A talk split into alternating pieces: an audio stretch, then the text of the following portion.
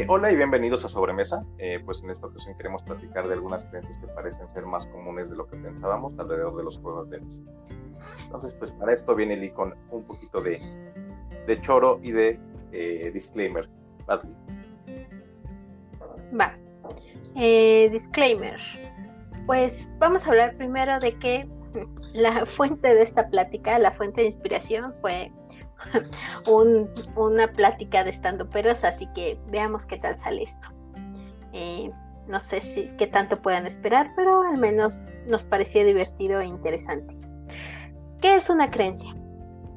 Bueno, una creencia es una actitud mental que consiste en la aceptación de una experiencia, una idea o una teoría que se consideran verdaderas sin que eh, sin que nadie compruebe si son verdaderas o que no haya, no haga falta ninguna demostración argumental o empírica de que es verdadero.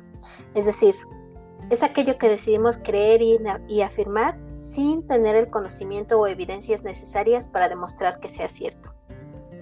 Eh, puntos a considerar importantes de las creencias pues que las creencias empiezan como algo externo, pero que en medida que el individuo las va adquiriendo como propias se vuelven más fuerte. Es un poco como em, le vas metiendo fe a lo que piensas em, y muchas veces ni siquiera es como que te lo refuercen, sino es, algo que tú mismo vas alimentando. Muchas veces son supuestos, o sea, ideas no confirmadas.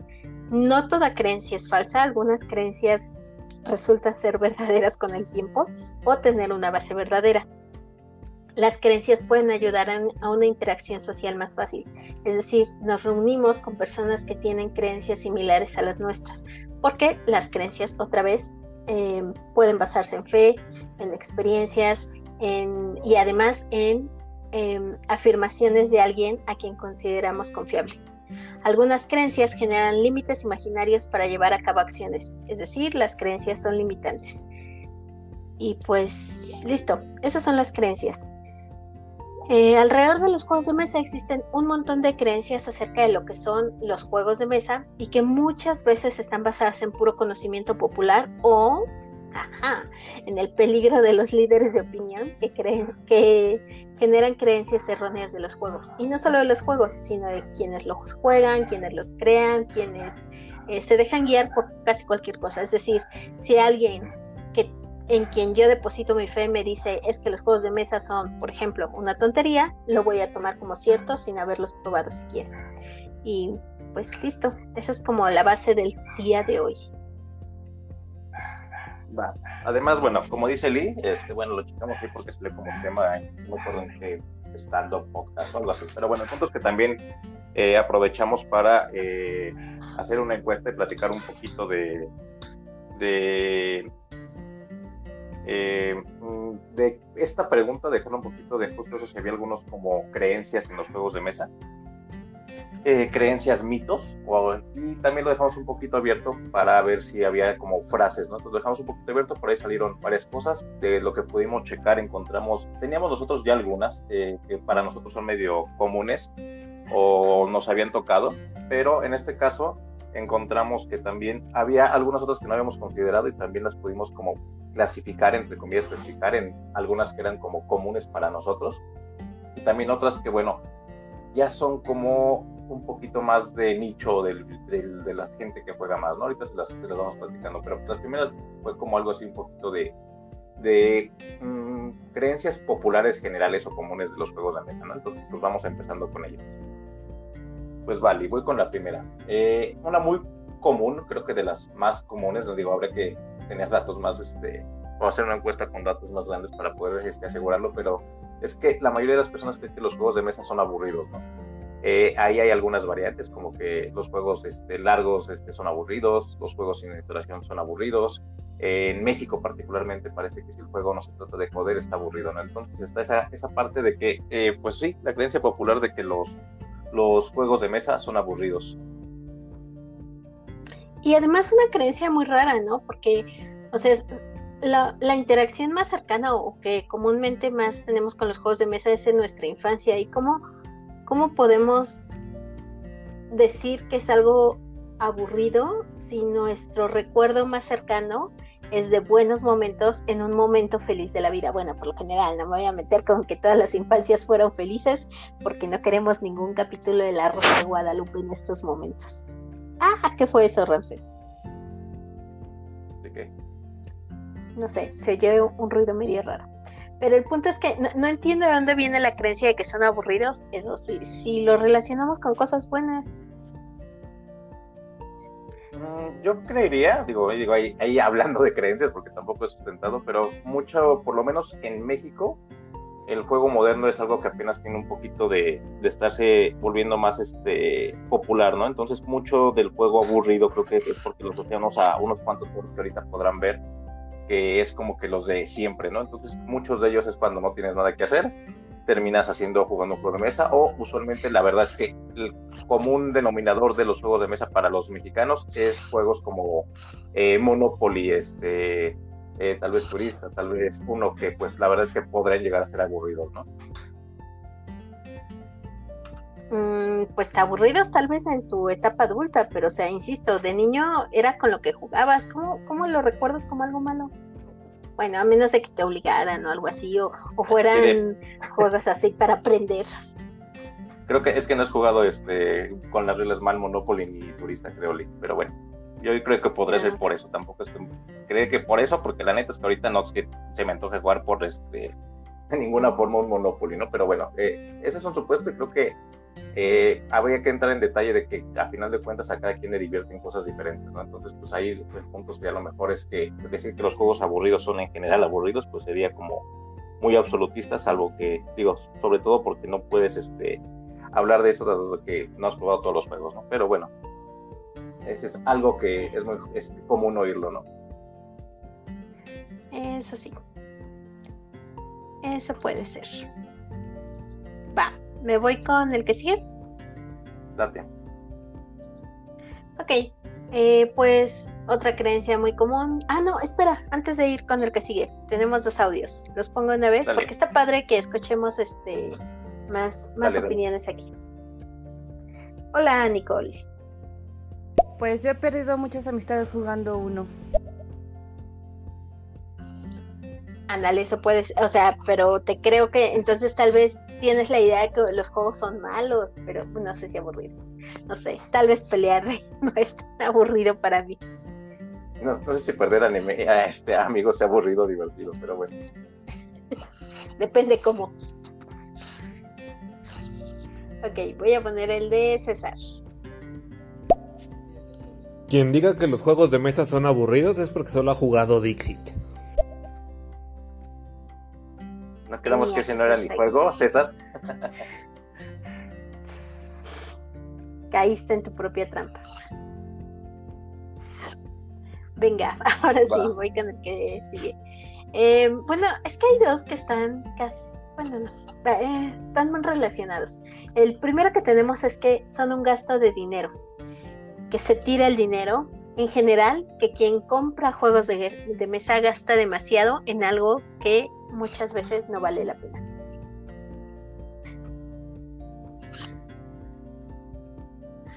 Va, bueno, eh, esto de voy. Justo lo de que son este se tira el dinero, digo que creo que es algo para alguien que usualmente pues creo que dos puntos. Uno, no conoce de los juegos, porque hablar tan así de que tiras el dinero, bueno, y otro es que también de repente creo que hay mucho coleccionismo dentro de esto y a veces la gente se sorprende de lo que puede gastar en juegos porque no los considera como ni inversión, ni un gusto, ni mucho menos, ¿no? Pero si lo vas a comprar con muchísimas cosas, eh, una ida al cine a veces te sale más caro que un juego, ¿no? Entonces, bueno, ese es este, un tema que habría que tocar. Pero bueno, por ahí también justo en algún momento hablamos de juegos este, baratos, ¿no? Entonces creo que inclusive en, en la gama de juegos hay, un, hay una gama que puedes tomar de juegos muy baratos. Ajá, tenemos un capítulo que se llama Bueno, Bonito y Barato. Y ahí hablamos como de juegos que tratamos, no me acuerdo si entonces lo logramos, pero que fueran de menos de 500 pesos. ¿Sí? Eh, casi todos fueron de menos de 500 pesos, por ahí algunos rozando entre 500 y 600 pesos. Mm, bueno, pero aún así es menos que una ida al cine o, o que una salida. Por ejemplo, irte a beber con unos cuates te salen más de eso hay muchísimas cosas que a final de cuentas son este, eh, muchísimo más caras, ¿no? que además tendrás que ver ahí costo-beneficio, cuántas veces lo usas un juego. A final de cuentas, si compras un juego y no lo juegas, pues ya, si lo quieres para colección está bien, pero si es para jugar ya te quedó caro. Eh, eso sí, eso puede ser. Perdón. Dale, Lee. Eh, voy a poner el audio antes de pasar al otro porque también está relacionado con el dinero. Dinero, dinero, dinero. Lo que pasa es que em, ya nadie quiere jugar como adulto porque siempre terminamos peleados de alguna u otra forma. Entonces, creo que no se desarrolló la frustración bien en la infancia como para poder tener una partida estable y larga y divertida. Ah, ya, entendí. O sea, eso puede ser otro tema y creo que también es algo recurrente. No, no me acuerdo si tenemos aquí algo en la lista eh, relacionado con esto, Ramsés, pero sí es cierto, es algo que pasa. Y también es algo que vemos mucho con los niños, ahora niños que podemos tener más o menos cerca y que vemos que están aprendiendo a lidiar con esa frustración contra los que no aprendieron en su infancia a hacerlo. Y sí, es cierto, te cuesta más trabajo eh, jugar bonito y ser un buen ganador y ser un buen perdedor. Que aquí voy a tener un poquito de, de hate, entre comillas, que a ciertos juegos que en México son los más populares. Creo que el problema también, ya sé que en México justo eso, lo más común es que te encuentres cuando alguien vas a jugar, sea un Monopoly, sea un Uno, que son juegos que y bueno, que si vamos más allá, a veces ni siquiera se juegan con las reglas correctas. O sea, un Monopoly puedes de repente, o creo que muchos recordaremos partidas en las que te la pasaste jugando un montón de tiempo, que el juego nunca acabó y que se vuelve bien frustrante, ¿no? Entonces, sí, creo que tiene que ver con que aprenda uno a manejar la frustración de perder, pero también hay juegos que generan que esa frustración todavía se vuelve más porque ni siquiera tienes poder de decisión sobre el mismo juego, ¿no? Entonces, pues un caso de un Monopoly, pues si alguien ya lo jugó, tiene una buena posición, pero al final de cuentas depende mucho de lo mejor de los dados. Y si se juega con las reglas mal, peor aún, ¿no? Se vuelve un juego frustrante, ¿no? Creo que por ahí hemos visto todos, o la mayoría algún video de una niña que está jugando a Monopoly, como este, rompe con la frustración, ¿no? Pero pues al final de cuentas, eh, hablan de que es un juego, pero el DT es que hay más juegos que te pueden ayudar a que aprendas a perder de forma que tú tengas injerencia en el juego, ¿no? O sea, un Monopoly, un uno, pues al final de cuentas es, sí, un poco de manejo de lo que te tocó, pero también el azar es mucho, ¿no? Entonces, y un uno, pues al final de cuentas tiene demasiado tech data, a lo mejor para alguien que no está dispuesto a, o no, o no tiene todavía la capacidad de, de la frustración tan fuerte que puede tener, porque se siente demasiado directo a veces, ¿no? Entonces, creo que eso es algo, no sé si Latinoamérica, no sé, ahí habría que checarlo, pero al menos en México, sí esa asociación de, de, tener juegos que sean con tanta interacción, pero a veces que es únicamente lo que te maneja un juego, eh, creo que puede generar todo ese tipo de cosas que se vuelvan que no lo quieras volver a repetir.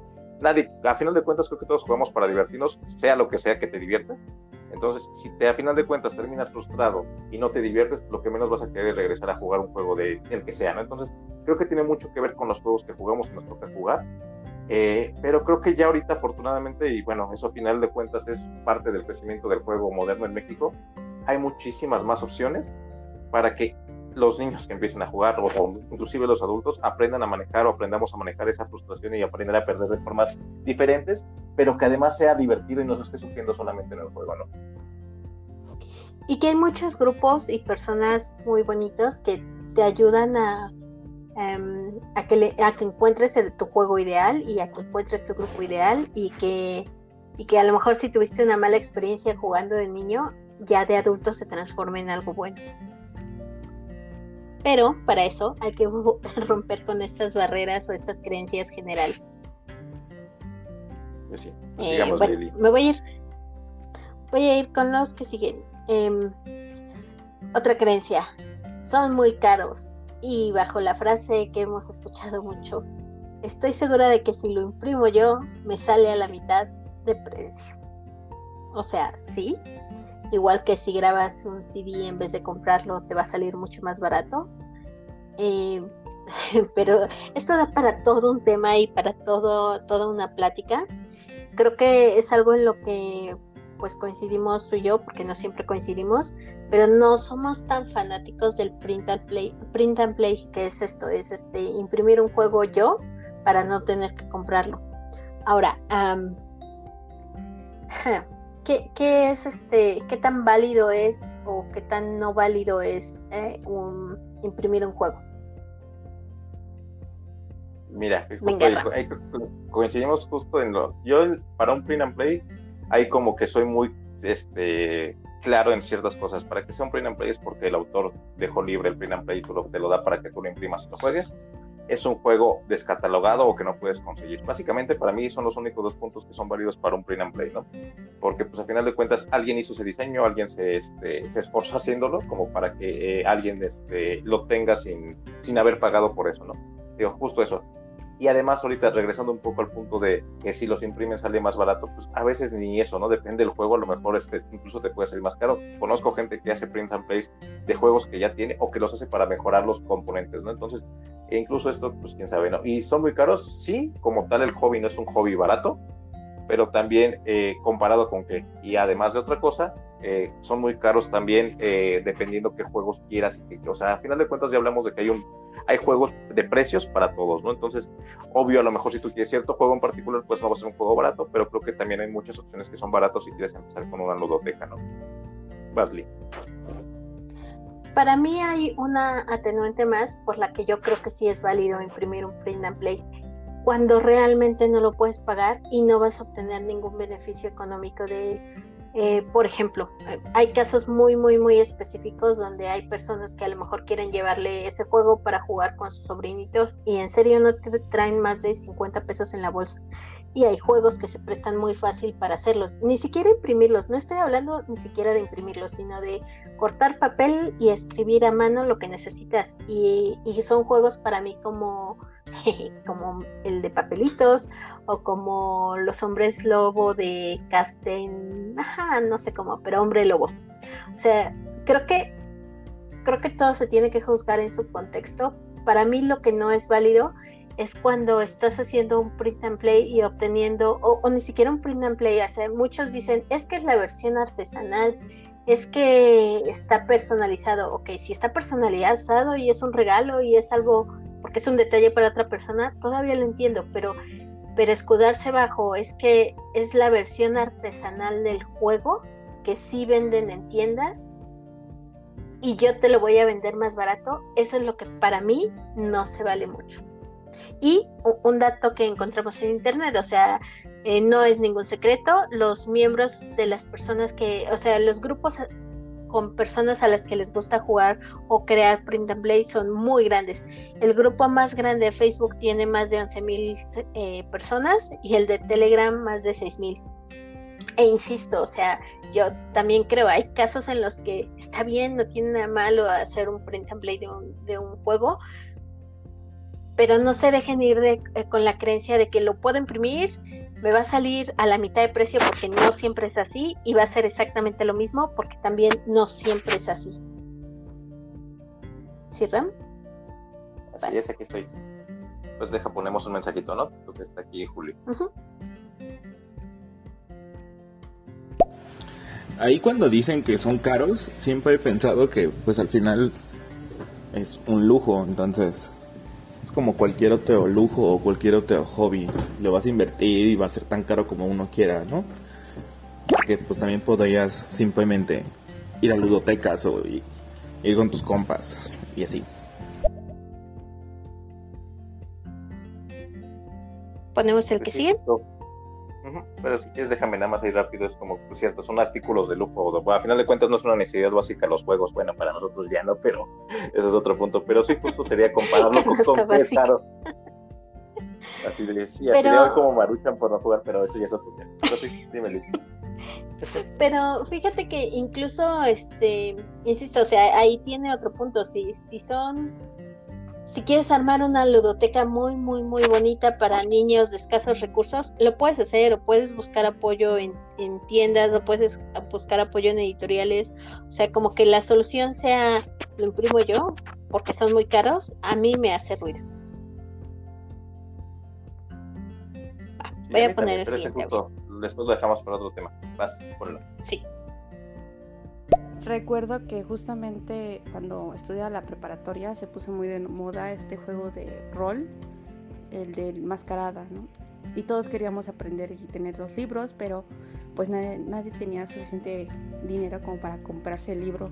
Y lo que hicimos entre varios fue este, bajarlo e imprimirlo entre muchos para que nos saliera barato y poder jugarlo. Ya después cuando este, estuvimos grandes pues tuvimos la oportunidad de comprar los libros Y la verdad sí se atesora mucho la versión este original, pero no he tirado todavía el, bonche de hojas para, para enseñar a jugar a las nuevas generaciones.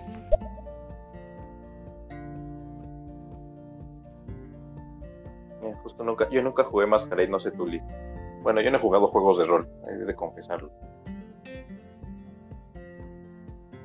Estás muteada, Lee. Por si estás hablando. Sí, estaba hable y hablé muy emocionada, diciendo que esa es otra solución, o sea, se juntan entre varios y hacen el, el costo más pequeño, porque también, o sea, por más que sean copias de un libro, no es como que le saliera regalado. Yo me acuerdo que las copias de libros son caras. Este, o a mí me tocó ver en alguna mega em, de un grupo de, de, amigos, creo que eran cinco o seis amigos, que se juntaban entre los seis para comprar un juego y buscaban además un juego así súper específico que fuera para seis personas, que se pudiera jugar en campaña, que tuviera expansiones, porque como iban a comprar un solo juego, tenían que poder aprovecharlos todos. Entonces, igual sí es más difícil, pero lo solucionaron muy bien. Y completando, digo, también en general creo que los juegos de mesa, digo, no han, no han bajado de precio en el sentido de que han subido por el dólar básicamente, que la mayoría nos llegan del extranjero, pero también ahorita creo que es mucho más fácil conseguir juegos que lo que era hace unos años. Entonces también hace años se encarecen muchísimo por todo el tema de estar trayendo los juegos y la importación y lo complicado que se volvió. Pues vale, date con el que sigue, que seguramente te ha tocado a ti un montón. Bueno, creo que a todos. Creo que a todos. La creencia de que los juegos son infantiles. Son para niños, ya estás grande, son una tontería, eh, ya madura. O a mí, a mí me tocó escuchar escuchar de alguien que no sabía que estaba escuchando, eh, que dijera, pero ¿por qué le gustan los juegos de mesa si, si como que eso ya, ya no es para su edad? Y bueno, hay muchas cosas que no son apropiadas para mi edad e igual me gustan. Este, esa es una creencia muy común. Eh, yo puse aquí la nota de que los juegos de mesa llevan cientos de años jugándose. Sirvieron para instruir a futuros reyes en el arte del combate. Sirvieron para desarrollar estrategia eso implica que le jugaron reyes, comandantes y sabios, y todos ellos adultos. Así que no me vengan con que los juegos de mesa son solo para niños. Sí, hay juegos de mesa que están especialmente pensados para que los disfruten, los entiendan y los manejen niños. Y aún esos pueden ser muy divertidos para los adultos. La, cuestión es em, abrir un poco la mente y, y eso, los adultos también juegan hay una chica en TikTok que dice esa frase y, sí, es, muy cierta. Los adultos también juegan si se, dan la, si se dan la oportunidad de jugar. Y que justo, ¿no? Además, digo, ya sabiendo, sabemos que hay juegos específicamente hechos para niños, que además aún así podemos jugarlos nosotros. Digo, ya tenemos unas después de hablarles de algo de por el estilo. Pero es algo que tristemente está muy asociado el hecho del juego como tal a, los niños, ¿no? Cuando es algo que no deberíamos de perder absolutamente nadie, ¿no? O sea, no sé si por ahí han leído Momo de Michael Ende, creo que resulta un poquito esa parte de los hombres grises, ¿no? Entonces, justo esa parte de te vuelves adulto y ya no puedes, o, por, o ya por tu edad ya no puedes jugar, o sea, ¿en qué momento dice que ya no puedes jugar, ¿no? Y es en la parte tal vez romántica de, de, perder esa parte lúdica de cuando creces. Pero yendo más allá, o sea, hay juegos que, dos cosas, ¿no? Hay juegos que los niños los juegan mucho mejor que los adultos, como para que le vengan a decir que son cosas de niños. Eh, porque puede ser que incluso tienen más habilidad visual. No sé, he visto niños jugando muy bien varios juegos. Y otra cosa, quiere decir que también nos han prestado con juegos con una complejidad tan alta que los niños no podrían jugar por diferentes factores. Llámese idioma, llámese que tal vez este, todavía no están aptos para ciertas decisiones en un juego, eh, muchísimas cosas. Entonces creo que justo eso es un cliché, un triste cliché que es muy común oírlo, que los juegos son únicamente para niños, ¿no? Cuando se pierden de una, este, pues, una gama muy amplia de, de, posibilidades que podrían disfrutar todo tipo de personas de diferentes edades, ¿no? Y yendo aún más, ¿no? esos los juegos de mesa creo que sirven justo hasta para eso, ¿no? Unir, este, puedes estar en una mesa compartiendo con una persona de 90 años y al mismo tiempo con un niño de 5 o 6 años jugando el mismo juego, ¿no? Entonces, creo que más yendo todavía más allá, es justo eso, ¿no? Te puede servir incluso para unir ciertas cosas que a lo mejor no vas a compartir de otra forma con, este, con un rango tan amplio de edades, ¿no? Sí, sí, sí, sí. Pero bueno, vamos a, vamos a dejar este tema pendiente porque va para otra plática. Eh, siguiente. Los juegos bueno, los que lo juegan son ñoños, o son nerds, o son frikis, o bajo el cliché que entendemos todos de nerd, ñoño y friki, que no se hagan, ustedes saben a qué, a qué cliché me refiero. Em, ok, ¿qué es un nerd? Un nerd es un, la forma en la que designamos estereotípicamente a una persona con alto coeficiente intelectual, muy estudiosa, pero de escasas habilidades para sociabilizar. Muy pegado a los frikis. Los frikis es más eh, relacionado a otakus, que son personas que se especializan en un tema porque les apasiona. O a los geeks, que se especializan en un tema sin necesariamente apasionarse. Eh, los nerds aman adquirir conocimientos nuevos. Eh, aman adquirir conocimientos de temas diferentes.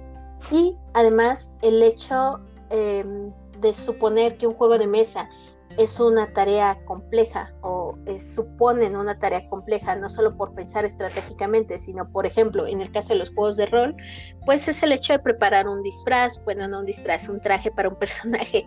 Eso es una tarea compleja y una tarea detallada, entonces es, entiendo, creo que es fácil pensar, ah, es un juego de mesa, es algo complejo, es algo de multitarea, es para gente que dice que tiene TOC o que es muy perfeccionista y que además eh, no sabe salir a tomarse una chela y platicar con personas, entre comillas, normales.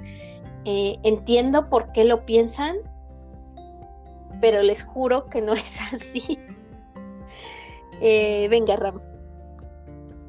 Y además, cabe notar que, o sea, justo eso, no es como que te lo digan como una descripción de, de que las personas que jugamos somos ñoños, porque habemos muchos ñoños que jugamos. El problema es que también es de forma de muy, este, señalar de forma estereotípica algo que a lo mejor ni siquiera tienen el, conocimiento de todo, no tienen a lo mejor solamente una, una simple vista de lo que son los juegos de mesa por algunos clichés que han estado a final de cuentas en el, en el colectivo, ¿no?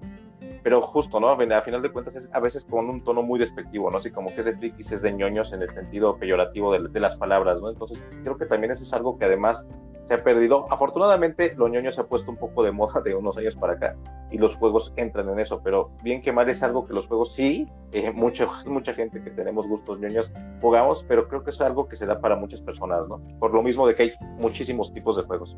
Masli. Y eso, o sea, antes veíamos los juegos de mesa, em, por ejemplo, Big Bang Theory y reforzaban el, sí, el programa era muy bueno y les gustaba mucho y todos amaban a los personajes, pero reforzaban el estereotipo de un ñoño. Así de, espera un momento, se va a ahogar, porque tiene asma y no sabe correr y no sabe eh, platicar de otra cosa que no sean números.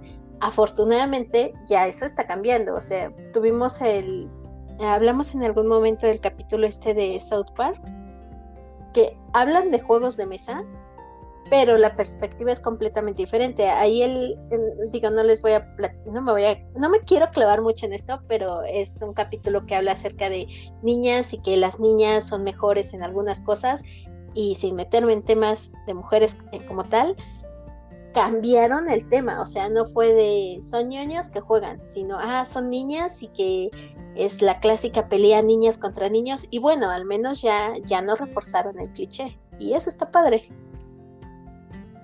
Y que también hay otros estereotipos que sirven por, o bueno, otras personas que sirven para reforzar el estereotipo de otras maneras, ¿no? Eh, por ahí está Henry Cavill, que pues al final de cuentas también si lo quieres ver es un ñoño que pinta Warhammer, ¿no? Entonces, a ver, ya no es lo mismo que este, estés viendo a Sheldon Cooper con este, con reforzando el estereotipo de ñoño cuando ves a, a, Superman pues este, pintando miniaturas, ¿no? Ah, sí, sí. ¿Ven? Los niños venimos en muchos tipos y, y tallas y de todo. Estamos hablando del paquete de Henry Cavill. Ay, Ramses, por Dios, contrólate. sigamos, ni sigamos. Va, este, voy. El clásico que a todos nos ha pasado, ese sí creo asegurar que cuando vamos con alguien que no ha jugado mucho o no es muy nuevo en esta parte de los juegos modernos, creo que es el clásica comparativa de preguntarnos si son como Monopoly, Uno y Risk. Y no, esa es una creencia muy falsa. Los juegos son muy diferentes a Monopoly a Uno y a Risk. Puede haber algunos juegos similares, pero son de las cosas que creo que a muchos, yo creo que sí debe de fastidiarnos un poco, ya cuando nos lo han preguntado mucho. Lo entendemos, creo que la mayoría, porque al final de cuentas son las referencias que están siempre este, a final de cuentas. O sea, pues a final de cuentas los juegos mainstream son Monopoly 1 y Risk, ¿no? Pero creo que es algo como que es como cansado estarlo oyendo todos. Digo, por ahí en la encuesta que hicimos, algunos este, eh, dueños de tiendas participaron y creo que deben de estar fastidiados. No, no tengo la cantidad de veces o la de este, ni idea de la cantidad de veces que al día les deben de preguntar esa comparación con cualquier juego, ¿no?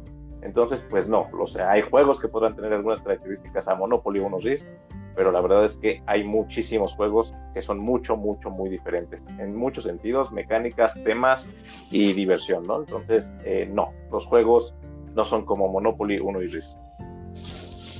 Y no es que Monopoly 1 y Risk tengan algo de malo. Otra vez, hay juegos para todos los gustos. Es simplemente como que ya es así descansado. Cuéntame otro juego, por favor. Eh, insisto, tuviste muchos más juegos en tu infancia pero bueno. Y, como todo, a lo mejor sí son malos, pero ya sería cuestión de analizarlo en otras cosas y con respecto a qué también, ¿no? Porque al final de cuentas son juegos que no han cambiado con el tiempo, al final de cuentas siguen siendo los mismos juegos desde hace años, entonces no, es como que haya una evolución. Por ahí habrá algunas versiones como Risk, por ejemplo, pero son juegos que no han evolucionado tanto, ¿no? A lo mejor algunos, bueno, tal vez es el que tenga más evoluciones por ahí, digo, me falta conocer ahí, pero Monopoly 1 básicamente son reskins, ¿no? Eh, tal vez si no han evolucionado es porque son lo suficientemente fuertes y atemporales, pero también más para otro pues tema. Pues no sé, no sé, es para, tal vez te inventas, pero también ese podría dejarse justo para otro tema. Dale, Lee. voy a poner un audio. Dale. No, pero todavía uno, uno es divertido, pero Risk, no se acaba y es así pleito de fijo. Y Monopoly también, no se acaba y es pleito fijo. Eso es terrible. En cambio, hay otros jueguitos que son, primero, que sí se acaban y luego que no son tan violentos, que no se tratan de destruir a la otra persona. Oye, es que, hay que por el acento. Mira, por es que por el acento siento que igual le está reforzando lo que tú dijiste al principio, que luego tenemos en México la idea de que el juego divertido tiene que ser joder al otro. Y por aquí me imagino que aquí no, no es mexicano y, y, está dando la razón. O sea, a él, por ejemplo, no le gustan los juegos donde necesariamente es un pleito casado y va a haber a quien sí que te iba a decir que aquí el uno en México al menos se juega también como pues ir a trolear a ver el que tiene y que nadie gane. Entonces, aquí yo uno, es, las veces que he jugado se vuelve eterno porque, ah, ya va a ganar alguien y vas todos sobres, ¿no? Entonces también el mismo juego no te permite, claro que también se juegan con las reglas como se les da la gana a cada quien. Pero sí, en ese sentido yo creo que como todo depende de qué es para ti divertido. Yo para mí en uno, yo sí puedo pasar de él, paso. Creo que prefiero jugar otros juegos que tienen la misma mecánica de deshacerte de cartas, pero que no se vuelven a tener Pero tal vez justo puede ser algo muy mexicano el hecho de estar troleando y que no dejes que, que prefieras que dices no voy a ganar, pero tampoco ganas tú. Eso en algunos juegos se presta y puede ser divertido. En el uno, en el caso particular de uno, a mí no es algo que me gusta estar dando vueltas esperando que alguien gane. ni en Risk, ¿eh? pero también para mí Risk se puede volver monótono. No me molesta jugar muchas horas, pero si el juego va evolucionando y siento que Risk es más plano. Pero bueno, siguiente. Paso voy. Eh, voy. Siguiente. Este, creencia. Esta voy. Voy. Los, esta yo, yo, yo no, no, me había tocado, pero por ahí fue como un denominador de dos otras personas. Y les ha tocado que asocien que los juegos de mesa tienen que tener dados. Si no tiene dados, no es juego de mesa, ¿no? Por ahí nos comentaba Vic. La verdad es que no lo he visto, pero no me acuerdo si fue película o serie de Moonlight o algo así, eh, que habla que están jugando Terraforming Mars, o sea, ya es un puntote de que dices, bueno, ya están jugando Terraforming en algo, es un juego moderno, reciente y, no tan viejo, ¿no? Eh, y que justo dice que le ponen dados para justo reforzar ese estereotipo, ese cliché de, de, que tienen que tener dados, ¿no?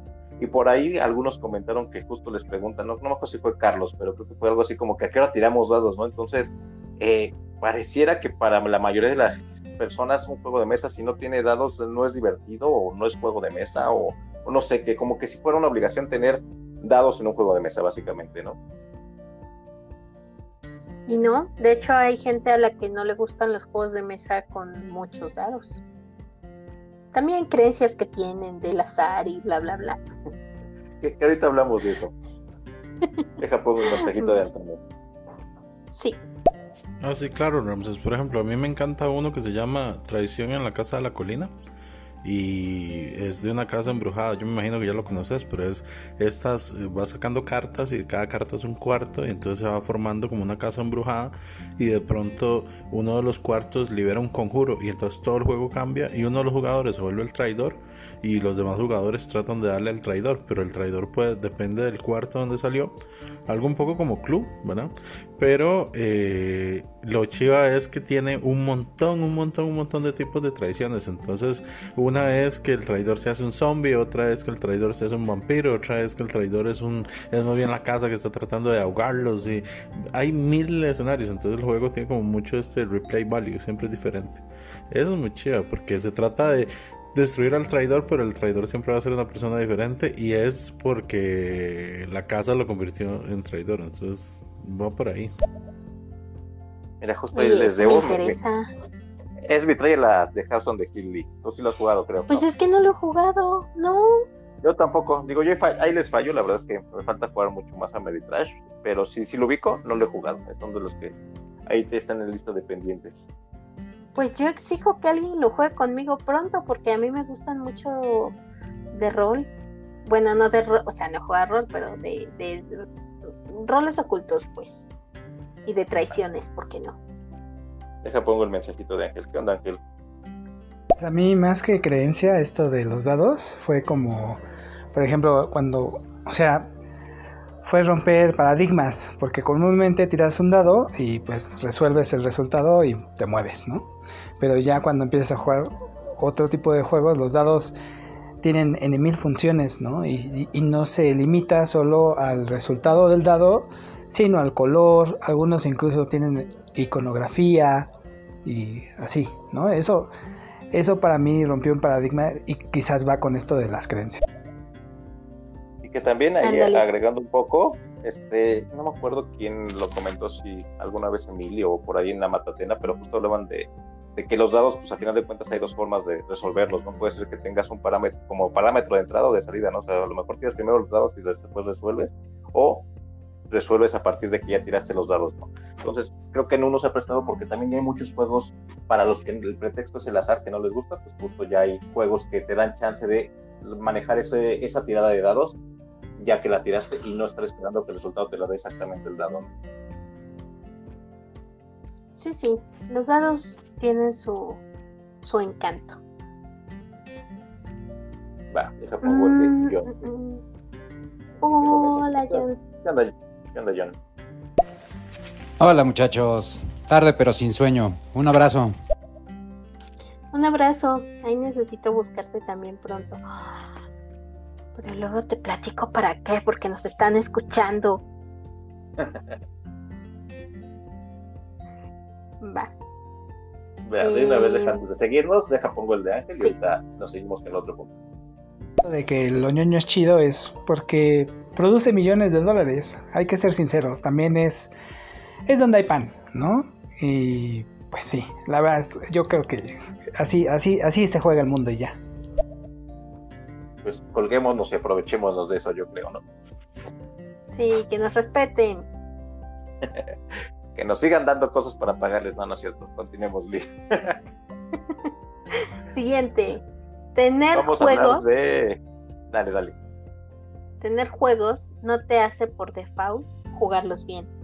Y creencias o comentarios como, ¿por qué perdiste si tienes tantos juegos? O, ay, los compras, pero tú nunca ganas. Así, o sea, les manda ser bueno en todos los juegos. Sí, luego uno hace un juego donde hace dos puntos y acaban enterándose hasta personas que ni estaban ahí. Pero bueno, o sea, e, esa es una creencia que igual y tienes un montón de juegos porque te gusta jugar variedad y no es como que te concentres en uno y en volverte muy bueno en uno. Y aunque te concentraras muy en volverte muy bueno en uno, si no lo logras, insisto, no es manda. Para mí, los juegos, lo más importante es que que te hagan feliz. Entonces, eh, pues no, tiene que ser una tortura eh, ganarlo siempre o, volverte lo suficientemente bueno para que asuman que porque tienes muchos vas a ser el amo y máster de los juegos. Y además después de ver esto, que la verdad es que por ahí fue Juliano, pues se me hizo muy curioso, pero dije, pues la verdad es que creo que es más complicado que porque mientras más juegos tengas, quiere decir que tienes menos oportunidad de jugar un juego, repetirlo y aprender a jugarlo de más formas o de mejores formas, ¿no? Entonces creo que ahí sí sería este, inversamente proporcional, ¿no? Mientras más juegos, lo lógico sería que jugaras menos bien los juegos que tienes, digo, si ni siquiera no sabemos darles de aprender a jugarlos a detalle, creo que es muy complicado. Para que creo que tú juegues bien un juego es porque ya lo, lo jugaste muchísimas veces y aún ni siquiera eso creo que es este un factor determinante para que aún así que lo juegues. No puedes que simplemente juegues un juego porque te gusta mucho, seas bueno o seas malo, ¿no?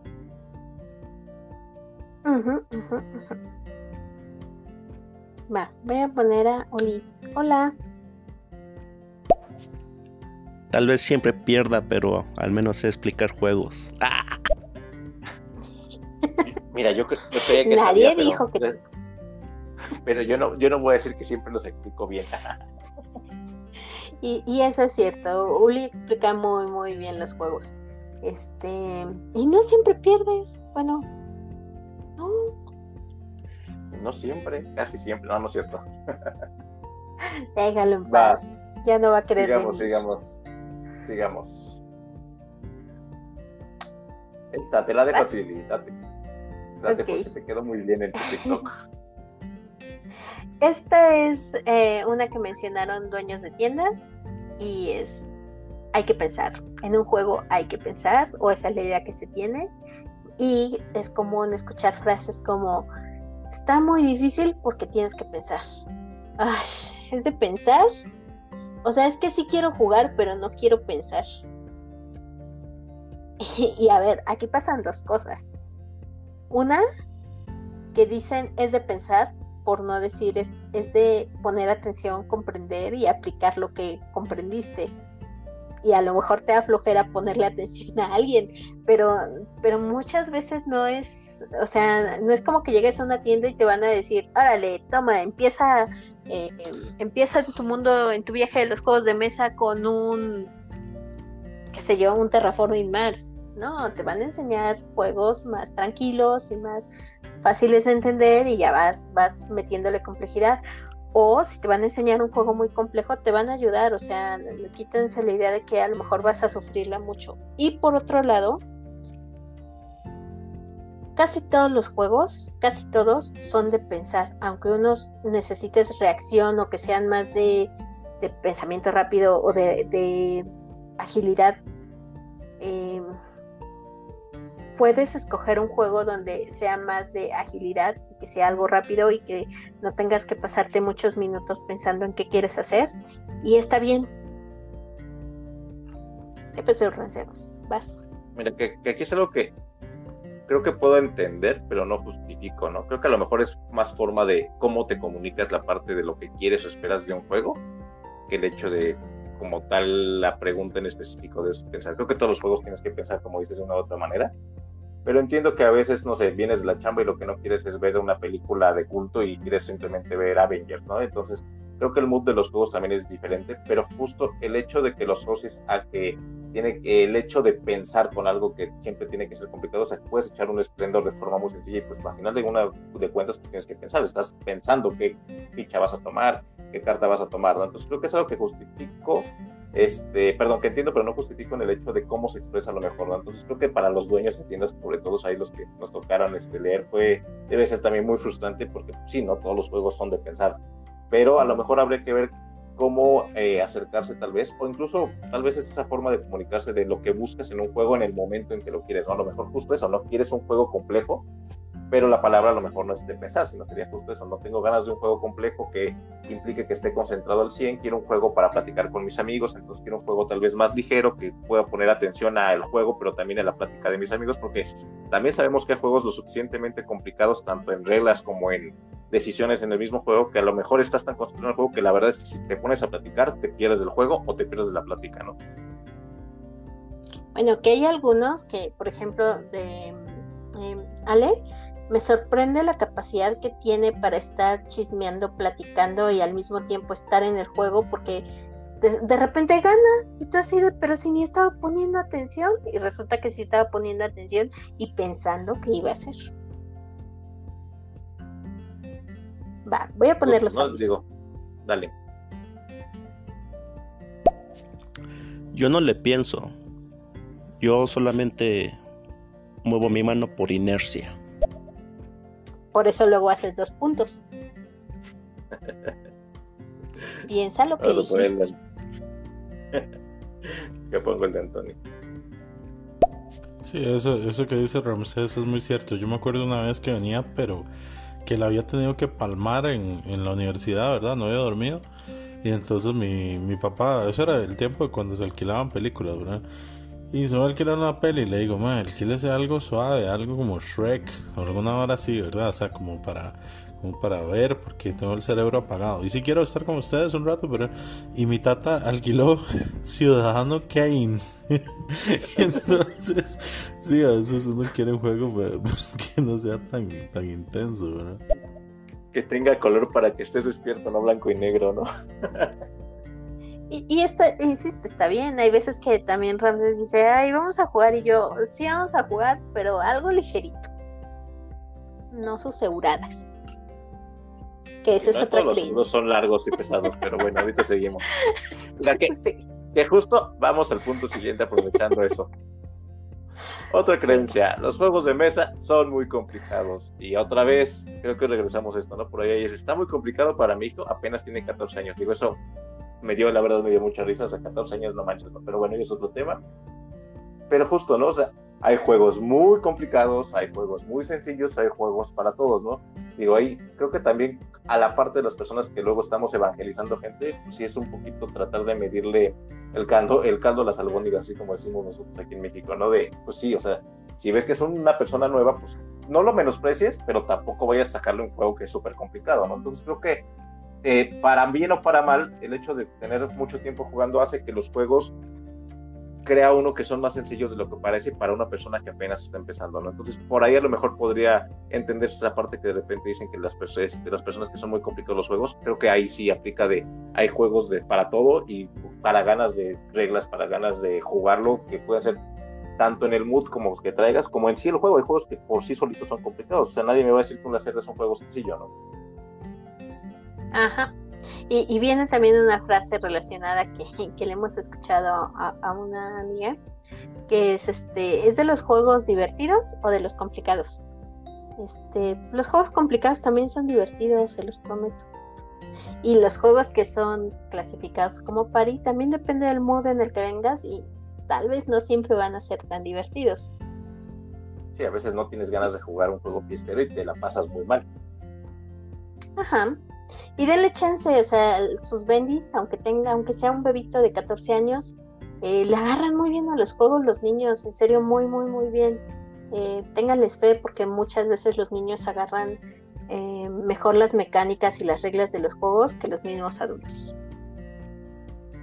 Va, y ahora vámonos con el que sigue, que es todo lo contrario. Por ahí alguien comentó que no pueden ser muy complicados, y hay una frase que se me hizo súper mamadora, que por ahí ya, este, creo que luego nos pasa en el contexto de juegos, pero justo alguien decía, no puede ser más difícil que el ajedrez. Y ahí ya dependerá de gustos, pero claro que hay juegos súper complicados. Justo creo que ayer hablaba, bueno, ayer, ayer, bueno, este fin de semana jugamos con alguien que teníamos nosotros de que no jugábamos, que era Goldie. Que un juego que la verdad lo veías por la cajita y todo, dices, bueno, se ve que no está fácil, pero no se veía complicado. La verdad es que ya jugándolo, cuando dices, no manches, esto tiene un montón de opciones, se ve que está bien bueno, ya que lo pasamos a jugar, lo disfrutamos un montón, pero sí fue un juego que nos aventamos tres horas jugándolo con explicación y, este, y ya jugándolo, ¿no? Pero parece que no era tan complicado, y la mera hora fue un juego más complejo de lo que parece, ¿no? No por eso difícil, en el sentido de que no puedas pues, continuar la partida, no puedas seguir el ritmo del juego, pero sí a veces aparentan más cosas, pues bueno, tanto aparentan más complejidad como menos parecen los juegos, ¿no? Entonces, volvemos a lo mismo, hay juegos para todos los niveles, ¿no? O sea, desde muy simples hasta muy complicados. Sí, sí. Em, También ahí completando tantito, ahorita me acordé justo por ahí, ahorita que está Julian también este, justo, ¿no? Los juegos este de Philip Elton, que son como Bios, Megafauna, High Frontier, que dices, o sea, eso no sé si clasifica como un juego, o sea, a mí se me hizo lo suficientemente complicado la única vez que pude probar High Frontier, que dices, esto es una simulación, o sea, te puede divertir, pero es un juego que está simulando algo, ¿no? Entonces, claro que juegos sumamente complicados, incluso más que el ajedrez. Y, y digo, también si nos clavamos con los wargames, o sea, yo veo que juegan Wargames y digo, es complicado desde el momento en que preparan el juego, porque arman las miniaturas, las pintan, arman escenarios, hasta, hasta, hasta poner las agendas de todos al mismo tiempo y luego entenderle al juego. Y digo, eh, lo acaba de ver, el, el libro de reglas que se va a tener que aventar es un libro, o sea, no es que sean 10 hojas de regla y es muy pesado, es un libro de reglas. No me justo, por ahí andaba César, ¿no? Que, que, justo estaban los wargames, este, y, y, mismo Leonor que por ahí anda, justo con los wargames de cartón, como dicen, pues también son juegos que pues, la complejidad empieza desde el momento de leer el manual, ¿no? Uh -huh. Y ese juego lo quiero, el que jugamos el fin de semana. Eh, ¿Ya dijiste el nombre? Three no, Kingdoms. Three Kingdoms Redux. Uh -huh. Muy buen juego, lo quiero pequeño detalle, por si alguien le interesa buscar, es que es única y exclusivamente a tres jugadores. Y ya que lo jugamos, tiene todo el sentido del mundo, pero pues sí es una limitante esa parte, ¿no? Va, deja pongo el sí. mensaje dentro. Sí, igual eso es curioso, ¿verdad? Porque la gente suele menospreciar como los juegos actuales comparados con el ajedrez. A mí me, me fascina el ajedrez y me encanta jugarlo, pero por ejemplo, la computadora que venció al campeón de ajedrez, eso se inventó cuando éramos niños.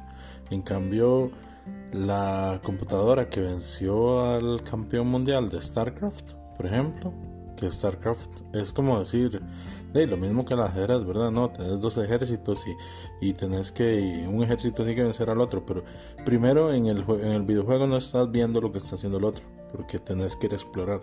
Y luego de eso, la cantidad de variables es tan exagerada que hasta el 2021 surgió una inteligencia artificial que podía vencer al campeón mundial de, de StarCraft, mientras que ajedrez hace años, ¿verdad? Entonces sí, a veces, por eso es que los chiquillos ahora, los muchachos, entienden mucho mejor las mecánicas, porque están y hoy se cortó ahí, para los mensajitos son de a minuto ahí les sí, ¿no? Es un minutito lío o dos, nomás por eso es un minutito. Sí, no pero yo puedo completar con frase de tía. Dale, da. Es que, el, dale. es que los niños ya traen el chip, o sea, ellos ya, ya crecieron con eso. Bueno, y que también ahí digo, ese sería tema interesante, pero ahí tendré que juntarme a buscar a alguien que sí sepa, pero justo hablar de la complejidad en las, en las, en los programas, ¿no? Y hablando de lo que hablaba de justo la, la computadora que venció, pues tienen que ver con justo cómo pueden analizar este eh, las diferentes decisiones que puede tener un juego, ¿no? Deja pongo a sí. Aulianov. Un wargame es complicado de entender y de jugarlo. Para mí sería pues, por el motivo de leerte dos, tres manuales, ¿no? Y son manuales que tienen como mínimo unas 50 páginas cada uno de ellos, entre otros aspectos. Ajá, exacto. Y, ya, y luego ya, ya son libritos. Lo que, bueno, hay un, no, es bueno explicando, pero sí, justo, ¿no? Son, ya es complicado más la parte de, de, leerlos, entonces, pues sí, es un tema extra, ¿no? Pues va, sigamos un... con el siguiente punto. Dime, dime. Tengan un Ramsés y un Ulianov en su vida que lean los manuales por ustedes y luego les explico. Uso y recomiendo. Dale, ok, dale. siguiente. ¿Hay mercado de juegos modernos? Sí, sí hay mercado. Y hay una creencia de que, de que no lo hay. Y frases como, ¿en serio hay gente que compra esto? Sí, sí hay gente que compramos esto y hay gente que gastamos más de lo que deberíamos en esto. Y hay gente que se controla mejor. Pero, pero sí, como que todavía mm, cuando estás entrando, las personas parecen, o, no sé si incluso tienes tú la idea de que no, lo, no vas a encontrar juegos fácilmente, que cada vez es más fácil, y no vas a encontrar a una persona que de verdad vaya a querer gastar dos mil pesos, cuatro mil pesos en un juego, porque pues es un juego, y lo menosprecian muchas veces. ¿Sam? Sí, aquí estoy. Que justo creo que hablando de eso, pues digo, creo que es un mercado que está creciendo tanto que se nota, ¿no? En el sentido de que la cantidad de Kickstarters que salen y la cantidad de juegos que se publican al año pues, es un montón, ¿no? O sea, si no fuéramos gente comprando a final de cuentas esto y que se ve reflejado incluso en el mercado de segunda mesa de mucha gente compra, prueba y vende, pues creo que claro que hay un mercado, digo, comparado con otras cosas, pues igual no es tan grande, pero mismo Kickstarter, si lo tomamos un poquito como referencia, pues es, después de videojuegos, creo que Eh, ahí tú me, corregirás si no, pero creo que los juegos de mesa son la, la, segunda categoría que más vende en Kickstarter. No me hasta el año 2021, sí, este año no sé cómo van. Bueno, ya sería actualizarlo, pero por ahí va, ¿no? Va, deja pongo un mensajito de antes juego que hablan de Three Kingdoms Redux. Eh, escuché eh, un podcast donde hablaban pues de este juego y decían que era buenísimo porque es asimétrico y bla.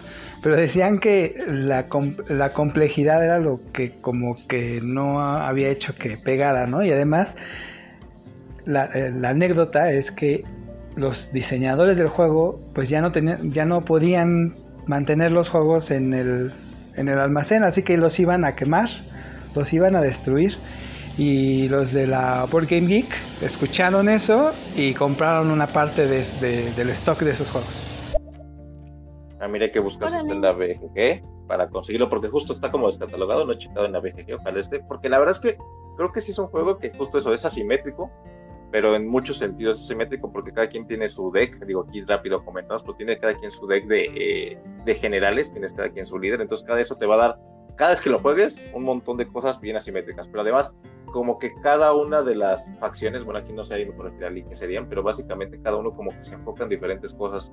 Y agrégale que para puntuar básicamente se estás peleando como ciertas mayorías de diferentes cositas que puedes irte por una u otra cosa. Entonces es un juego que por lo menos lo, que lo jugamos nosotros fue muy apretado, estuvo muy entretenido y aunque creo que la primera, o sea, la primera ronda es como complicado, de hecho sobre todo porque tienes que iniciar con tus generales y escoger de, tu mano inicial, creo que eso es lo complejo porque si tienes un poquito medio saber de qué va.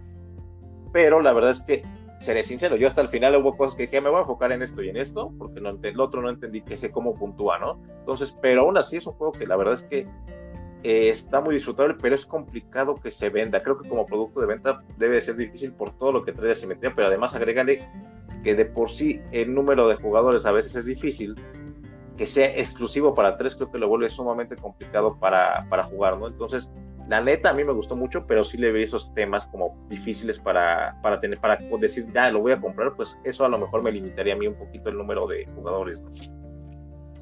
Yo ya lo voy a comprar. Si lo ven ahí a la venta, por favor avísenme. Que en serio, en serio, a mí me, me, encantó. Me encantó. también te gusta por el tema, ¿no? Bien que mal. Sí, también por el tema, pero o sea, eh, creencias. Para mí, una creencia relacionada con Rudy me cae muy bien, lo quiero mucho, pero es, me va a doler la cabeza. O sea, si voy a jugar con él, me va a doler la cabeza. Va a ser un juego complicado. Entonces, yo ya iba preparada mentalmente y tal vez por eso no me pareció un juego tan complicado o tan pesado mentalmente. Eh, muy, muy disfrutable ese juego. Va, pues sigamos. Voy con otro que esperaba tener un poquito cuando hice la pregunta, un poquito más de respuestas como este tipo de cábala, ¿no? Por ahí este, Jonathan nos comentó que justo alguna vez se topó jugando a Dungeons and Dragons con una persona que eh, no dejaba pilar los dados por vibras karma o algo por el estilo, ¿no? Entonces así de como que, pues, ¿qué onda con los dados? Este, vibran alto, no sé. Pero básicamente eso, creo que no debería haber temas si están bien equilibrados los dados, pero son cámaras que algunas personas tienen. A mí no me gusta que agarren mi dado favorito. Yo tengo un dado favorito que tiene nombre y que está guardado en su cajita y no me gusta que otras personas lo agarren. Porque alguien en alguna ocasión, sí, alguien en alguna ocasión me dijo que le pasabas la suerte, entonces no quiero que le quiten la suerte a mi dado. Bueno, cuando tires mal ya lo pueden tocar los demás, Sí. Perdón por tener creencias de gente, ya sabes. Va, dale el que sigue, Lee ludopatía o vicio. Me han dicho que soy ludópata y que tengo un problema de adicción al juego muy grave por jugar juegos de mesa. Y puede ser que sí, o sea, puede haber personas para las que de verdad se convierte en un problema. Pero ¿qué, es realmente un problema? O sea, si dejas de, de comer, si dejas de pagar renta, si dejas de, de atender tus responsabilidades o tus necesidades básicas como ser humano, ok, comienza a preocuparte. Pero si eres un adulto funcional y capaz de, atender tus responsabilidades de adulto y además eh, invertir y administrar tus gastos para jugar y tu tiempo, pues adelante, o sea, eh, como que la gente si, si de repente le dices, ¿qué vas a hacer el fin de semana? Ah, pues el sábado voy a jugar al duende. Y el domingo, pues el domingo me voy a jugar con unos amigos. Ah, ok. Este, y en la mañana, no, pues voy a ir a desayunar con otra persona y, y mientras nos echamos un jueguito. Tienes un problema porque te la pasas jugando. Si es lo que te gusta, no veo el problema. Sí, ya, dígame, Ramsés. Voy, voy, voy. Tengo un problema. No, creo que ahí nos explayamos un poquito y nos vamos porque luego compras compulsivas, pero creo que también va por otro lado. Ese me ha tocado justo cuando estamos buscando lugares para los mobs. Cuando tú hablas de juego, muchas veces lo asocian a apuestas y que por ahí lo, asocian a esa parte de que es un problema también de, ludopata, de ludopatía por el hecho de apuestas. Entonces creo que también va por los, puede ir por los dos sentidos Digo, aquí la verdad no sé en qué sentido nos lo comentaron, pero creo que puede ir por dos lados. Por esa parte de, de sí, que se vuelve un vicio a final de cuentas una adicción, y por el otro que también esa parte de vicio y adicción que está asociada a los juegos de azar, ¿no? Entonces por ahí creo que se puede ir por los dos lados y a veces la gente no tiene idea que eh, que no necesariamente un juego tiene que haber apuestas, ¿no? O sea, de, hecho, o sea, si vamos este, a quienes jugamos juegos modernos, pues muchas veces la verdad es que solo somos niños que jugamos por jugar, no tiene que haber monedas o, o, o este, o fichas o, eh, no sé, eh, frijolitos en la mesa para poder sentir que estás ganando, ¿no? Entonces, creo que puede ir por esas dos vías. Que por cierto, las apuestas es una buena forma de iniciar a algunas personas. Eh, yo, por ejemplo, con familias sí me he topado que me dicen, este, pero vamos a apostar, órale, vete, vamos a apostar de cinco pesos. Ya después de la tercera partida ya no quieren apostar, pero se quedan con el juego. Entonces es bueno, a veces. Vale, yo aplico la clásica de soplarle a los dados o pedirle a alguien que la mano santa que los tire. Pero cábala en los juegos, pues no, este, la verdad es que pues juegas a, a lo que salga. O sea, yo creo que eso es lo que me gusta, que no hay quien te esté juzgando y si pierdes o ganas, se quedan en la anécdota, al menos para mí. Entonces, no necesito suerte. que no sé si luego aplicar la de llevar playera de la suerte para esas cosas, pero estaría divertido. Deja pongo el de Antonio. Eso de las creencias es muy chuso porque, por ejemplo, en el grupo de Dungeons and Dragons al que yo jugaba, era como de que los 20 se gastaban. Entonces que no había que tirar los dados así porque se gastaban los 20. Este, pero sigo un canal de, de Dungeons and Dragons que se llama Not Another D&D Podcast y ellos, por ejemplo, el otro día están hablando de eso, como de las. de las. No sé, diferencias, diferentes como cositas que hacía cada uno. Y uno de los jugadores dijo que la madre siempre antes de jugar, eh, casualmente es la esposa del DM y el DM no sabía eso. Ella agarró al dado y se lo pegaba contra el dedo así fuerte hasta que se impregnaba en la piel el 20 y el 1 y entonces ya, y empezaron a explicar todos como las diferentes mañas que tenía. Miren qué interesante. Está bueno esto para Tal vez nos falta como jugadores de juegos de mesa ese tipo de cosas, ¿no? De poner un calcetín de un color, no sé. Pues vale, eh, vamos a darle velocidad ya para, ya para ir cerrando esto. Digo, esto fue los puntos que más o menos encontramos comunes de, de, creencias en general que tenemos. Ahora vamos a de un poquito más rápido porque creo que esto se puede prestar para hablar después más a detalle de, creo que de en sí mismo de la comunidad. Por ahí hablar ya hicimos un capítulo, creo que fue el de la temporada 1, el 8, que hablamos de que es de mamadores, ¿no? Entonces aquí nos vamos a encontrar creo que muchas cosas que no esperábamos, o por lo menos no, es, no con esta pregunta, de cosas que son, la neta, no están chidas, básicamente, ¿no? Entonces, eh, es mucho de prejuicios, mucho de toxicidad, entonces esto lo hablaremos ahorita rapidito, pero creo que se presta para hablar más a detalle de eso, ¿no? Antes de eso, deja pongo el de Juliano. Venga. Ahora entiendo por qué saco dos puntos en cada partida. Me hace falta un rito para tener suerte. Usar los mismos calzones. Rito de para te vaya bien, mira.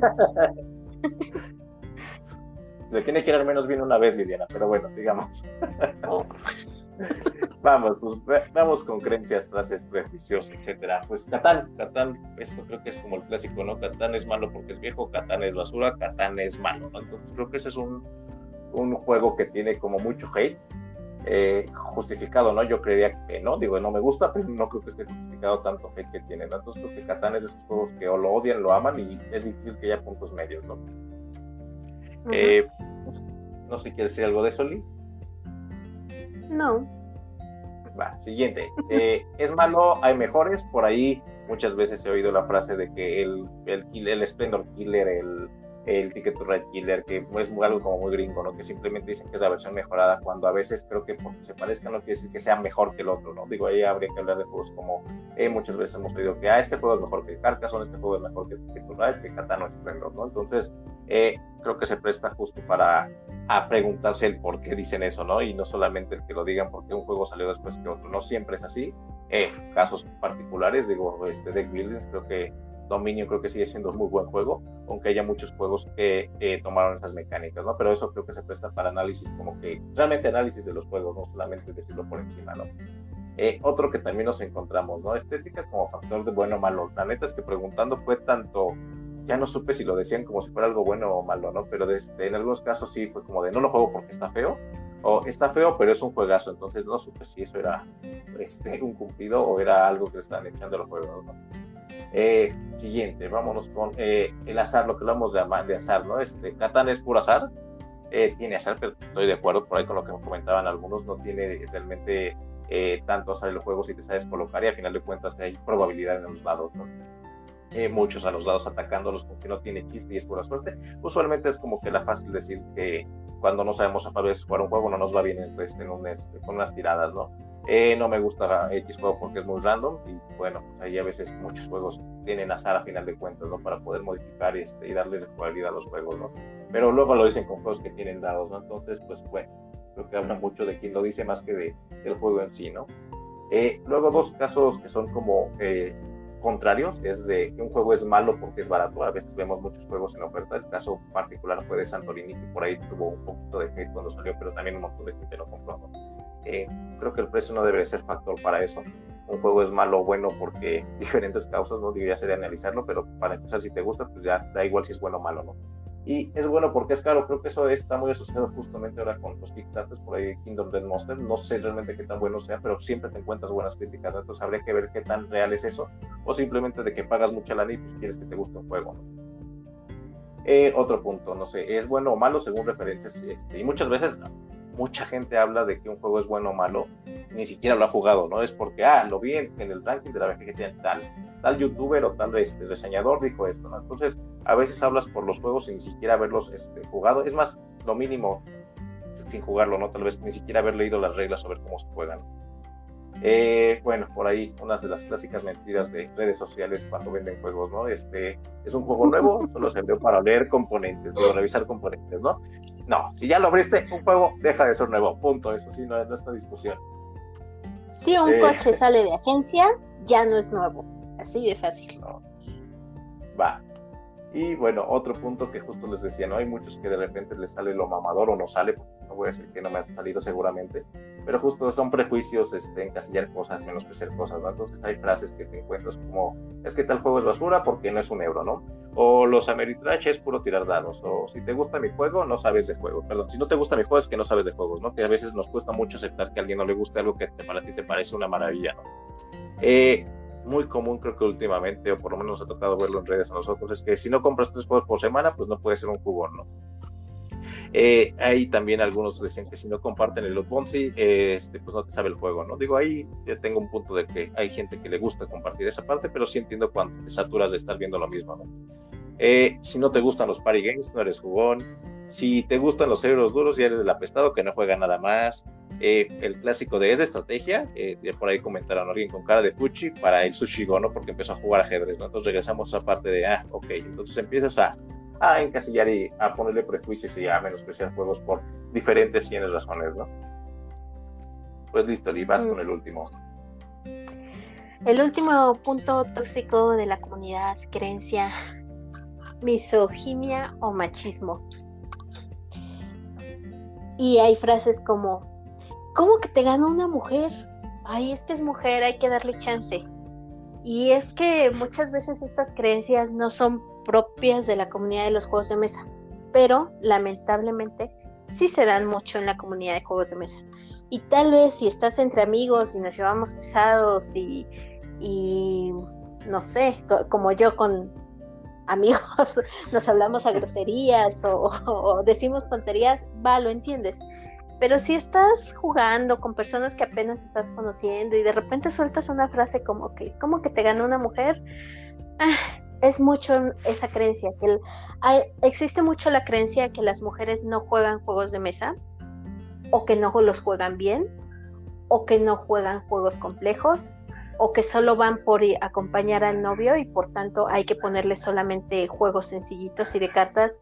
Y si hay casos, y hay casos en los que puedes llevar años jugando y solo te gusta jugar eh, virus, y está bien.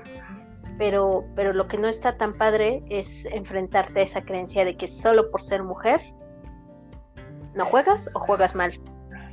Y que está mal además, siendo hombre, que una mujer te gane pues, pues si, fue mejor jugando que tú, o si tuvo más suerte, o si el juego así lo llevó, pues fue porque a esa persona le fue mejor en ese momento, no porque sea esa persona casualmente mujer.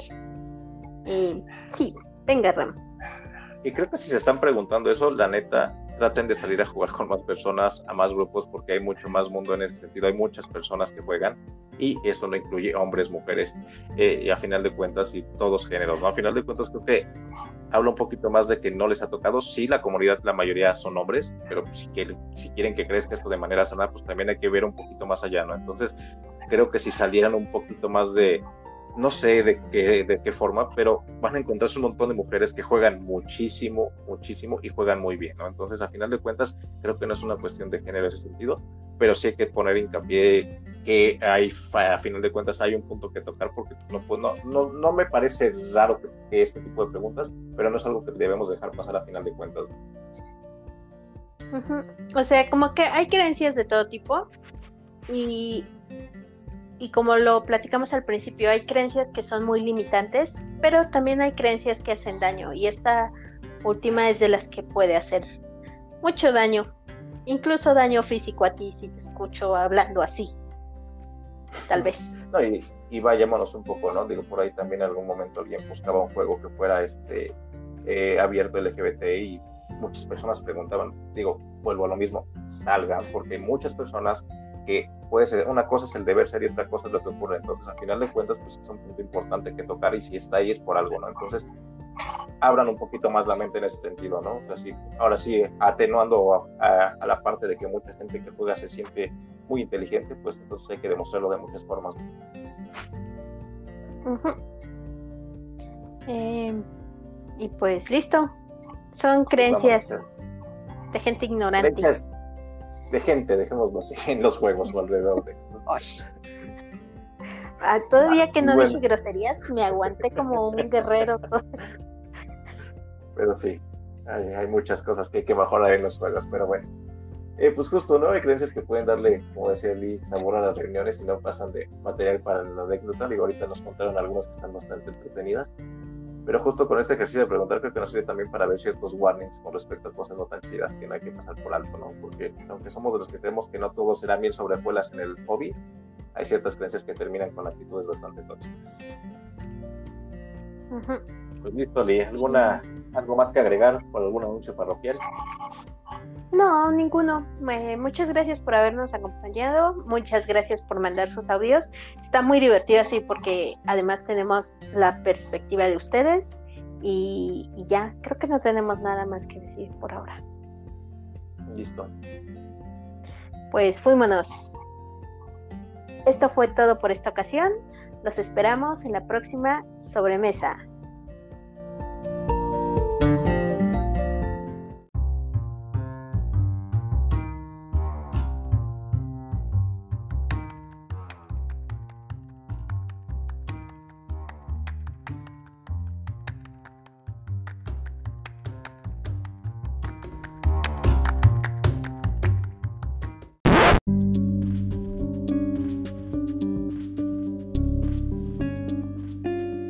Y voy a poner el audio para cerrar.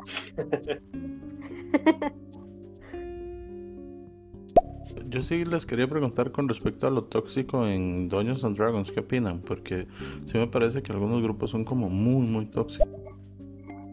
Mira, justo ese, digo, antes de cerrar, hay, queremos hablar en algún momento de comunidad en general, porque hay grupos de, digo, no nos ha tocado Dungeons and Dragons, somos más de board games en general, pero por ahí nos ha tocado un poquito convivir con grupos muy por encima tal vez de wargames, grupos de Magic, grupos de Yugi o de TCGs, que luego hay comunidad bastante tóxica porque es lo que hay, pero mejor dicho, la comunidad parece tóxica porque hay ciertas personas que son tóxicas y eso a final de cuentas, la verdad es que deben de ser minoría, o sea, la mayoría de las personas no son así, pero pues con ese tipo de actitudes pues empañas un poco todo lo que hay, ¿no? Creo que es un tema que se presta para hablar más a detalle de lo bueno y lo malo de la comunidad, porque al final de cuentas pues, es un hobby o son hobbies que agrupan a muchas personas de diferentes tipos, ¿no? Entonces creo que eso se presta para otro tema, pero sí, o sea, de que hay toxicidad en muchos sentidos, ya ahorita como la parte de, pues, hay, o sea, te vas a encontrar con machismo, con homofobia, con muchas cosas que creeríamos que es un hobby muy eh, ameno porque nos ha tocado, creo que por lo menos a nosotros en general, ser así, pero de que hay cosas que no están chidas, eh, pues las hay, ¿no? Entonces creo que sí también hay que hablar en eso punto. No queremos tocarlo tan a la ligera y queremos hablarlo, pues tal vez acompañarnos de gente que sepa más. Sí, o sea, la idea no es hablarlo a lo pendejo, pero, eh, pero voy a hablar a lo pendejo. No, es cierto, no voy a hablar a lo pendejo, sí voy a hablar, sí voy a decir algo. creo que también lo bueno es que también hay apertura de personas que están levantando la voz y están diciendo lo que no les parece de no solo de la comunidad de juegos de mesa, sino como por ejemplo tú que mencionas de Dungeons and Dragons em, y, en general de rol. Eh, yo vi hace poco a o, estoy siguiendo una chica, eh, les voy a buscar el, nombre, igual una chica en TikTok, que ella dijo, pues es que los juegos de rol, específicamente Dungeons and Dragons, que es lo que quiero aprender a, eh, bueno, que yo quería aprender a jugar, me enfrenté con que eran grupos de puros hombres y de repente no les agradaba o no, no decían que no seguía el ritmo, entonces, ¿qué hizo? Eh, pues hizo un grupo, o sea, hizo un grupo que fuera un, lugar seguro donde ella se sintiera a gusto y eh, les busca mucho enseñarles a otras mujeres. Entonces, insisto, no debería de ser así. Y, no es algo que a mí me guste porque, ay, es mujer y qué bueno que hizo un espacio para las mujeres. No. Em, sino poniéndolo en el plano de, es una persona que vio algo en su comunidad que no le gustó, eh, que no lo podía cambiar ella sola y ¿qué hizo? Pues eh, armó una opción para los que igual que ella no se sentían cómodos y, pudieran tener alternativas. Y eso está padre, o sea, hagamos también nosotros, lo dije en alguna otra ocasión, pero en serio, en serio, eh, eh, el mejor influencer que puedes ser es influencer en tu mesa, con tus amigos. Y si puedes en tu, en tu mesa y con tus amigos promover eh, que se eliminen ciertas actitudes tóxicas, ya con eso haces muchísimo. Ya, no hablé tan a lo pendejo. No, es que justo, ¿no? Creo que a veces ni cuenta se da uno, entonces creo que el primer paso es darse cuenta que hay este tipo de actitudes y la segunda es que si lo llegas a ver, pues no tolerarlo, ¿no? Pero sí, creo que se presta justo para eso. En algún momento hablaremos más a detalle y veremos con quién nos contamos que nos dé para justo como dice Lee, para no hablar nada más de lo que creemos, sino de lo que, pues, con hechos, ¿no? y que son personas que ya saben cómo hacerlo. Yo, por ejemplo, no les podría decir, yo voy a hacer un grupo donde todo sea amor y arcoíris, porque pues no, o sea, de entrada yo no soy así, tengo esa capacidad, pero sí hay gente que lo hace y lo hace muy bien.